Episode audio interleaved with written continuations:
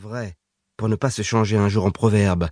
Ce sera la moralité de cette aventure, que je ne me permettrai pas de raconter si elle ne retentissait en ce moment dans tous les salons de Paris.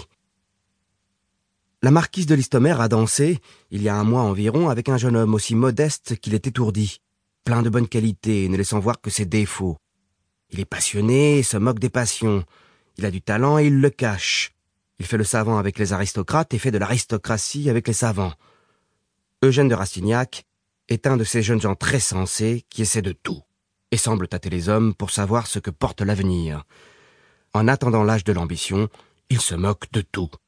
Il a de la grâce et de l'originalité, deux qualités rares parce qu'elles s'excluent l'une l'autre. Il a causé sans préméditation de succès avec la marquise de Listomère pendant une demi-heure environ.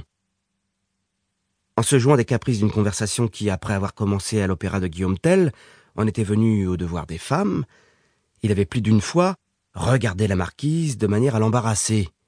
Puis il la quitta ne lui parla plus de toute la soirée. Il dansa, se mit à l'écarter, perdit quelque argent, et s'en alla se coucher. J'ai l'honneur de vous affirmer que tout se passa ainsi. Je n'ajoute, je ne retranche rien.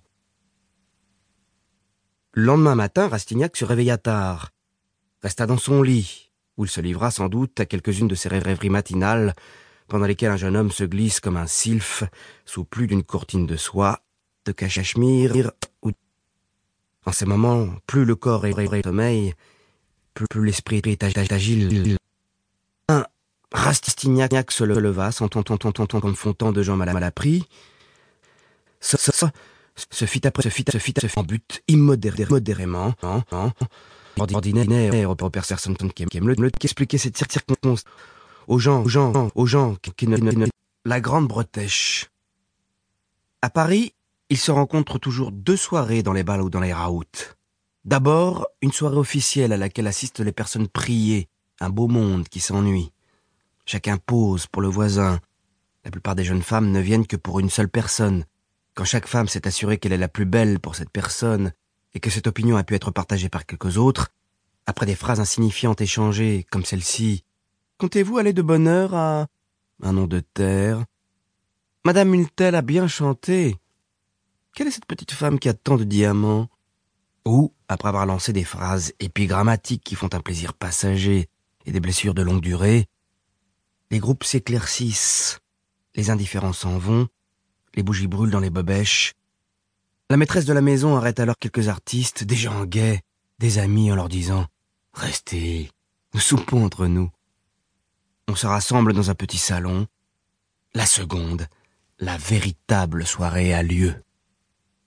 Soirée où, comme sous l'Ancien Régime, chacun entend ce qui se dit, où la conversation est générale, où l'on est forcé d'avoir de l'esprit et de contribuer à l'amusement public le souvenir d'une de ces soirées m'est plus particulièrement resté, moins à cause d'une confidence où l'illustre de Marseille mit à découvert un des replis les plus profonds du cœur de la femme, qu'à cause des observations auxquelles son récit donna lieu sur les changements qui se sont opérés dans la femme française depuis la triste révolution de juillet. Vers deux heures du matin, au moment où le souper finissait, il ne se trouva plus autour de la table que des intimes, tous éprouvés par un commerce de quinze années, ou des gens de beaucoup de goût, bien élevés, qui savaient le monde. Les histoires que conte le docteur, dit le duc de Rhétoré, font des impressions bien profondes, mais douces, reprit mademoiselle des Touches. Ah, madame, répliqua le docteur, j'ai des histoires terribles dans mon répertoire, mais chaque récit a son heure dans une conversation. Dites, monsieur Bianchon, demanda-t-on de tous côtés. À un geste du complaisant docteur, le silence régna. À une centaine de pas environ de Vendôme, sur les bords du Loir, dit-il, il se trouve une vieille maison brune, surmontée de toits très élevés, et si complètement isolée qu'il n'existe alentour ni tannerie puante, ni méchante auberge, comme vous en voyez aux abords de presque toutes les petites villes. Devant ce logis est un jardin donnant sur la rivière, et où les buis, autrefois rats qui dessinaient les allées, croissent maintenant leur fantaisie. Quelques saules, nés dans le Loir, ont rapidement poussé comme la haie de clôture et cachent à demi la maison. Les plantes, que nous appelons mauvaises, décorent de leur belle végétation le talus de la rive. Les arbres fruitiers, négligés depuis dix ans,